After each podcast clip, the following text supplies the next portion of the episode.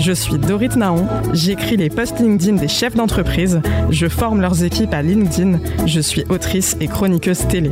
Dans ce podcast avec le magazine Management, je vous propose de recevoir chaque semaine des acteurs qui ont su répondre aux nouveaux défis du monde du travail. Remue Manage, le podcast qui secoue le monde du travail.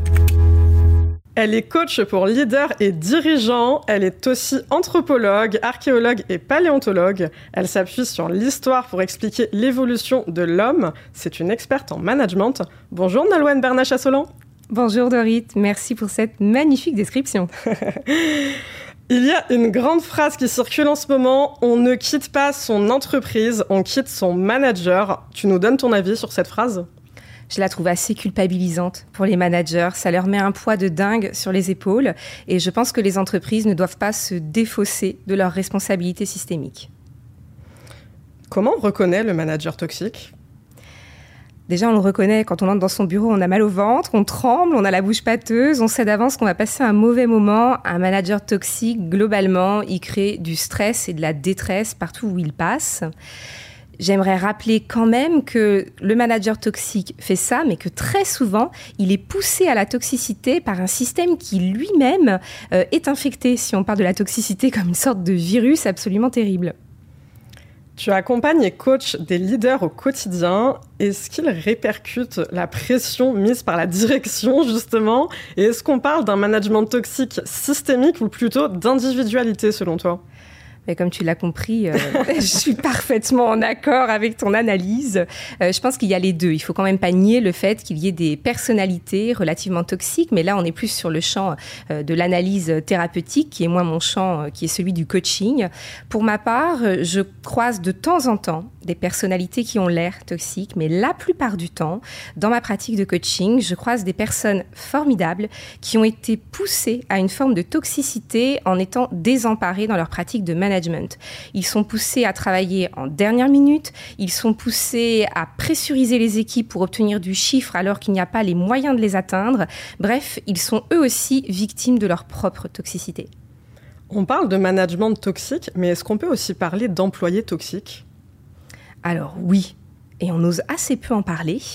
On va dire qu'il est grognon, qu'il est négatif, qu'il est caractériel, on va lui donner beaucoup d'autres noms, mais vraiment, euh, le collaborateur toxique peut détruire une ambiance collective. Et je connais de nombreux managers, de nombreux leaders qui ont très peur de recruter, car ils ont peur, dans une équipe qui fonctionne pas, de faire entrer la pomme pourrie qui va vraiment abîmer et gâter le travail de tous.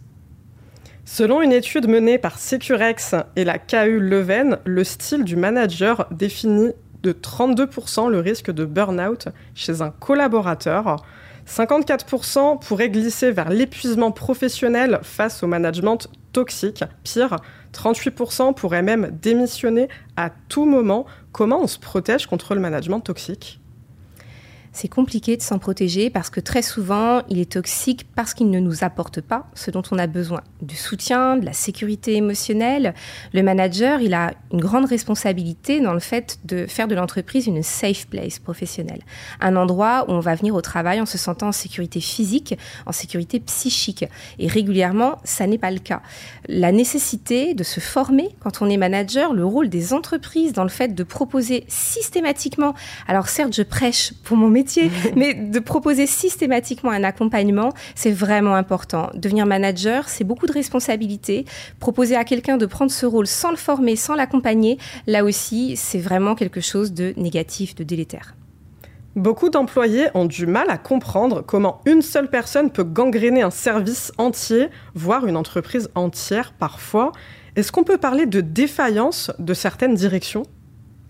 Alors probablement qu'il y a des directions défaillantes, notamment parce qu'elles manquent de courage dans le fait de prendre la bonne décision, qui va être d'écouter la souffrance et d'isoler la situation qui pose problème. Quand je dis isoler la situation, c'est sûrement pas isoler la personne, parce que là, ce serait aussi lui porter préjudice, mais en tout cas prendre en compte ce qui se passe et le traiter. Très souvent, elles préfèrent euh, garder ça sous le tapis, pas faire trop de vagues et se dire ça va passer, tout le monde va endurer, alors qu'en fait, effectivement, une seule personne peut porter préjudice à un groupe.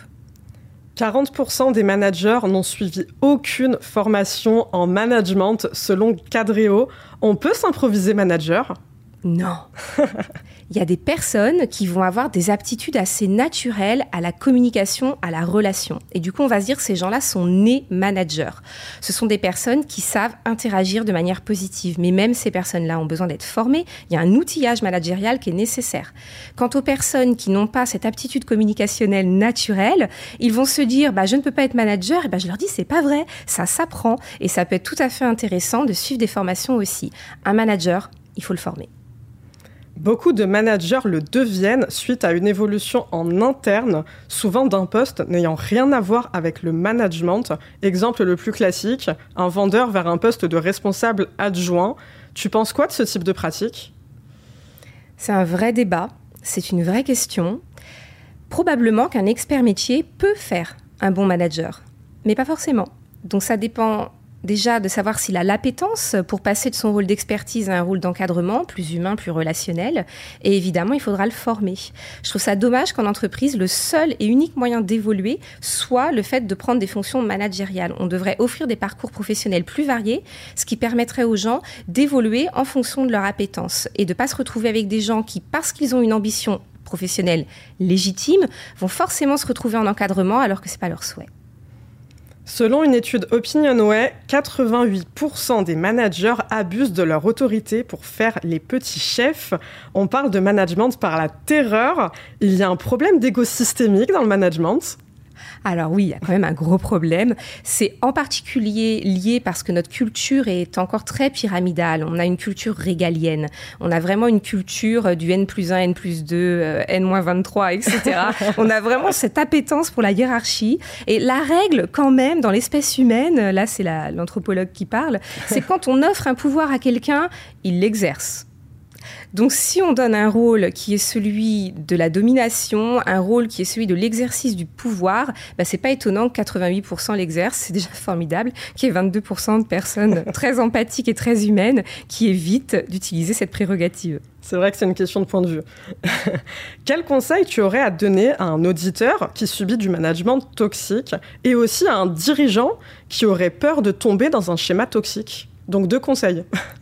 Premier conseil pour les personnes qui souffrent de toxicité en entreprise, surtout, surtout, ne restez pas seul et ne culpabilisez pas. Votre ressenti, il est légitime, donc c'est important d'aller en parler, d'aller chercher des ressources en interne à l'entreprise, en espérant que vous puissiez trouver la bonne oreille qui soit à l'écoute. De plus en plus de professionnels RH sont formés à ce type de problématique. Et si vous ne trouvez pas cette ressource en interne à l'entreprise, faites-vous épauler à l'extérieur. N'ayez pas peur non plus de changer d'environnement, de changer euh, non pas de métier, mais d'entreprise, vous pouvez trouver un système qui vous correspondra mieux. En tout cas, ne restez pas dans cette toxicité et ne culpabilisez pas, ce n'est pas par votre incompétence que vous souffrez.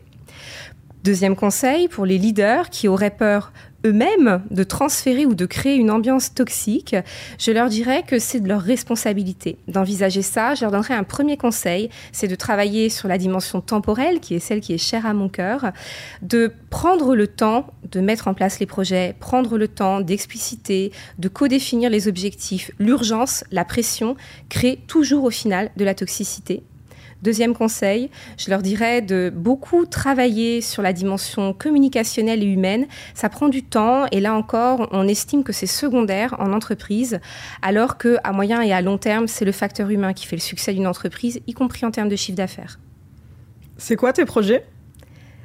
Mon plus beau projet, il est justement sur la dimension temporelle, c'est de faire vivre la conférence que j'ai créée et que j'anime sur cette dimension-là pour la réincarner, la rendre plus humaine et cesser de courir en permanence après le temps, d'avoir l'impression que nos vies sont enfermées dans des montres. C'est quelque chose de trop précieux, la vie, pour la passer à courir après les minutes.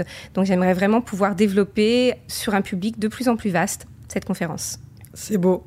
Merci beaucoup d'avoir été avec nous, Nolwenn Bernache-Assolan. Prends soin de toi. Merci beaucoup de m'avoir invité, Dory.